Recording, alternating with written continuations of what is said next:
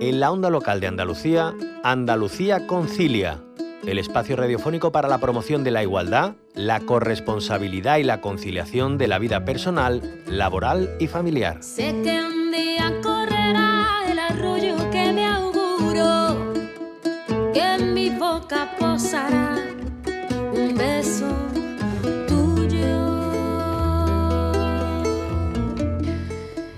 Es miércoles y toca abrir este tiempo de radio para reflexionar sobre conciliación y corresponsabilidad.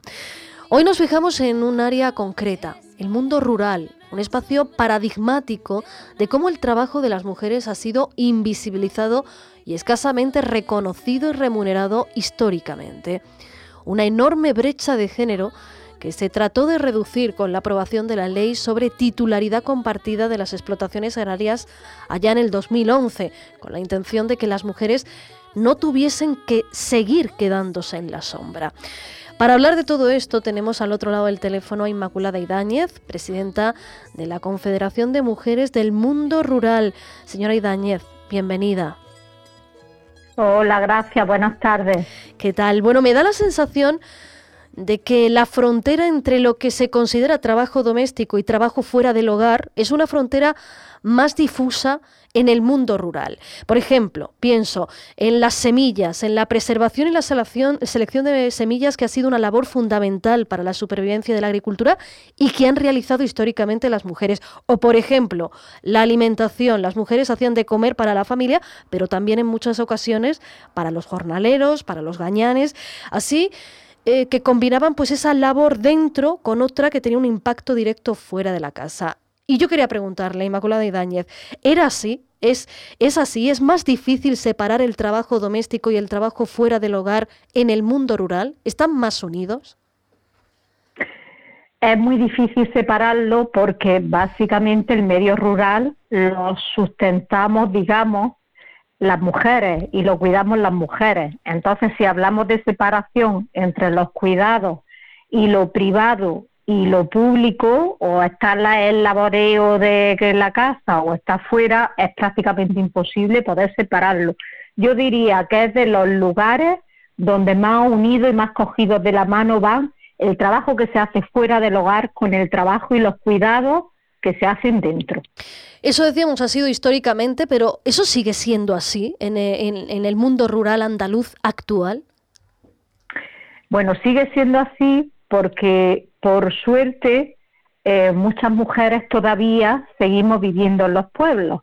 Y los pueblos, si queremos que no se despoblen, tenemos que estar las mujeres. Si eh, eh, sabemos que los pueblos están muy envejecidos y Andalucía, afortunadamente, somos de los que mejor conservamos nuestros pueblos aunque también, o sea, tenemos poquita natalidad. Lo que sí es verdad es que el trabajo de los cuidados a lo largo de los siglos y siglos y siglos hasta la actualidad ha estado en manos de mujeres. Y cuando hablamos cuidados, hablamos cuidados de nuestro hogar, cuidado de nuestros seres queridos, de nuestros hijos e hijas, de nuestros mayores, del medio ambiente y de todo lo que nos rodea. Mm. Lo que ocurre es que el tema de cuidados a personas a nuestra familia, es algo que hacemos y hemos hecho siempre gratuitamente. ha, sido de forma gratuita y todo ese peso y toda esa responsabilidad ha recaído y sigue recayendo sobre las mujeres. Es más, si tenemos algunos vecinos o vecinas mayores que no tienen familiares cerca, quien se echa un ojo a esas personas mayores o a esos niños que no tienen guardería o no tienen aula matinal por, el, horario de trabajo que tienen sus padres, su padre y su madre, solemos ser las mujeres mm. las que seguimos cuidando. Y todavía más, si nos vamos a los servicios esenciales, como puede ser la atención a personas mayores, también, aunque sean contratadas, también suele recaer sobre las mujeres. O sea que el trabajo de los cuidados ha sido y es responsabilidad de las mujeres. Claro, esto, esta lectura que hace nos muestra como, una doble cara, ¿no? Un doble panorama. Por un lado, el mundo rural es mucho más cercano, mucho más humano, mucho más cuidadoso, pero claro, eso a costa del esfuerzo, del sobreesfuerzo de las mujeres. Eh, ¿Cómo se cambia esto? Bueno, yo creo que esto se cambia eh, cambiando de mentalidad, porque hay quien piensa que es una obligación de las mujeres, que las mujeres estamos obligadas a cuidar, mm. cuando no es una obligación, cuando nacemos iguales, hombres y mujeres, simplemente se nos enseña una serie de costumbres que son lo que hacemos, o sea, cambio de mentalidad que lo mismo puede hacerlo un hombre que una mujer, y también poniendo servicios esenciales para el cuidado, lo mismo de mayores que de niños y niñas con aulas matinales y demás. Teniendo esos servicios, pues las madres podrán echar su jornada laboral. De lo contrario, o es una doble carga que, llegamos, que llevamos encima, que ya vemos que no podemos, o incluso a veces, pues como se suele decir, pues se tira la toalla y se dice tengo que elegir entre una cosa y otra porque no me da la vida para más. Pero lo que nunca pensamos las mujeres es en cuidarnos nosotras mismas, en ese tiempo libre que también nos pertenece y que nunca o casi nunca disfrutamos de él. Y es muy importante. Eh, eh, Inmaculada y Daño, me ha llamado una cosa a la atención que decía, eh, hay todavía mucha gente que piensa que esto de cuidar nos corresponde a las mujeres, que es nuestra obligación, que nos corresponde a nosotras y punto. Y, claro, estaba pensando, ¿hay más machismo? ¿Hay, ¿Hay más de todo esto en el mundo rural que en el mundo urbano? Yo no digo que hay más, yo digo que se sigue conservando esos ideales y ese patriarcado que tenemos. Se sigue conservando, entonces si nos vamos a lo más cercano, que es a una familia normal y corriente, donde hay hijos e hijas, pues parece que siempre tenemos la obligación y nos pertenece a las hijas cuidar a nuestro padre y a nuestra madre cuando están mayores. Y son las que nos tenemos que echar un ojo a ellos. ¿Por qué? Porque no han enseñado para ser cuidadoras, para cuidar de los demás.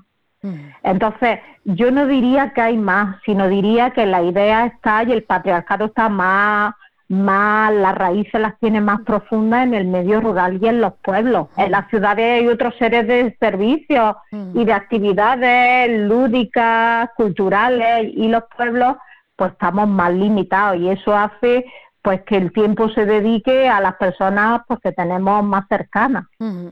Hace mucho hincapié en la importancia de los servicios públicos para poder llevar a cabo esa conciliación y esa corresponsabilidad. Es sin duda un elemento fundamental que, nos decía, bueno, pues falta todavía en el mundo rural. Pero más allá de, esa, de esa falta, eh, hubo una ley, una norma que trató de em, hacer un reconocimiento de las mujeres en el ámbito laboral del mundo rural, que fue la ley de cotitularidad. Em, fue en 2011. ¿Desde entonces ha cambiado mucho el mundo rural gracias a esta ley o no sirvió para lo que nació? A ver, va cambiando poquito a poco. También tenemos que tener en cuenta que el registro en Andalucía se abrió hace muy poquito tiempo y entonces la ley en Andalucía tampoco ha avanzado todo lo que tenía que haber avanzado. Pero vuelvo a lo mismo, es un cambio de mentalidad.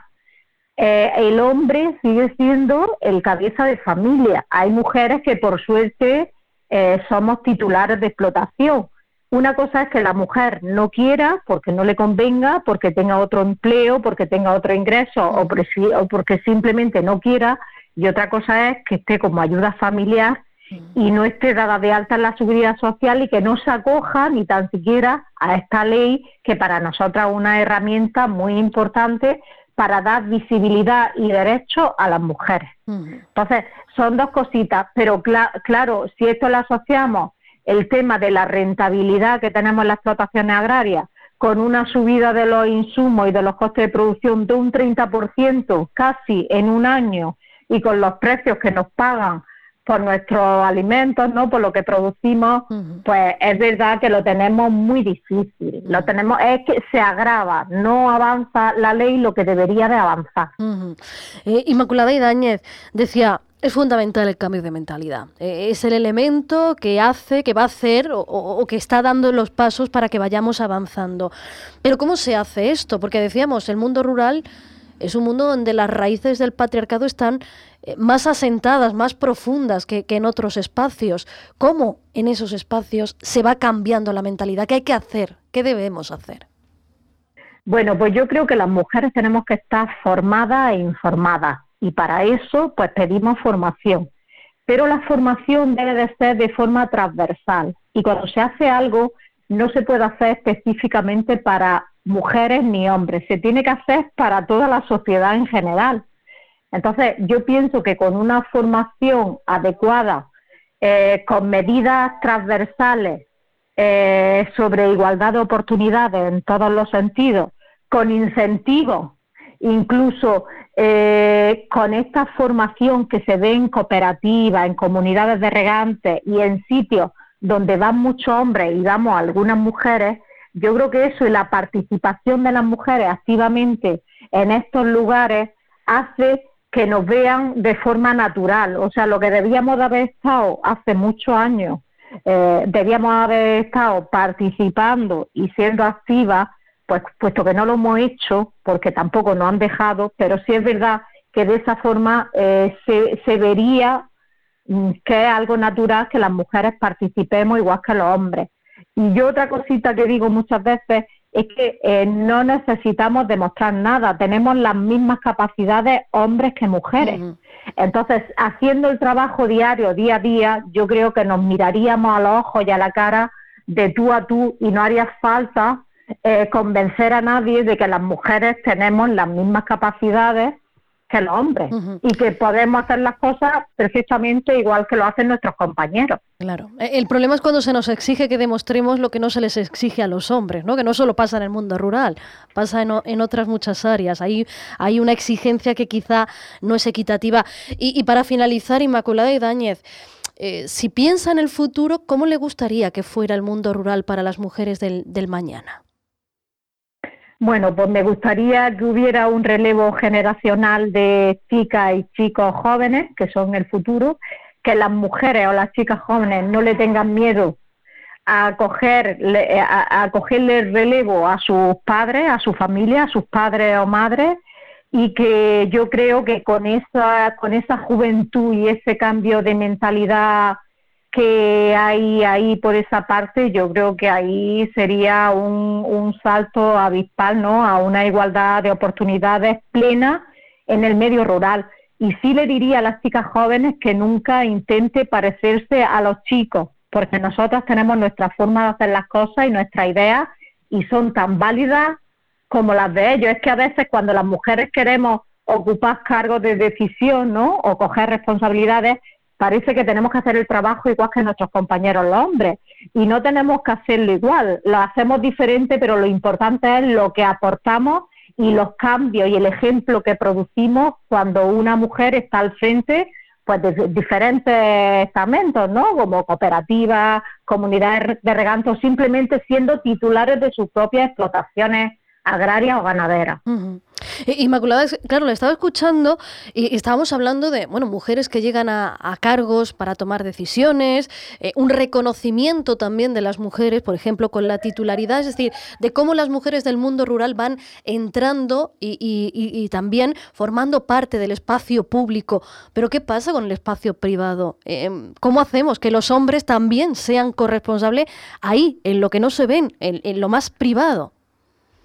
Pues usaría con esa formación transversal, dándole la misma importancia a lo público que a lo privado. Y yo diría más, yo diría que desde la Confederación CERE apostamos por un sistema productivo donde pongamos la vida en el centro. Mm. Si no funciona lo privado, los cuidados, la alimentación, el cuidado de nuestros mayores, de nuestros hijos e hijas y de la unidad familiar, nunca va a funcionar lo público, lo de fuera. Entonces, poner de manifiesto de que es tarea de todos y, que son responsabilidades que nos atañen a todos, a hombres y mujeres serviremos de ejemplo a, nuestro, a nuestra juventud y a nuestros niños y niñas, por supuesto. Pues poner en el centro los cuidados, el sostenimiento de la vida como un elemento imprescindible, lo más fundamental, lo más esencial eh, en la vida. Ya nos lo demostró la pandemia, hay cosas que son fundamentales y en eso, sin duda, están los cuidados. Inmaculada Idáñez, presidenta de la Confederación de Mujeres del Mundo Rural, que vaya muy bien y gracias por habernos acompañado. Muchísimas gracias por vuestra invitación y pongamos la vida en el centro, el sostén de la vida. Gracias. Andalucía Concilia, una producción radiofónica de la Onda Local de Andalucía para EMA RTV, con la colaboración de la Consejería de Igualdad, Políticas Sociales y Conciliación de la Junta de Andalucía.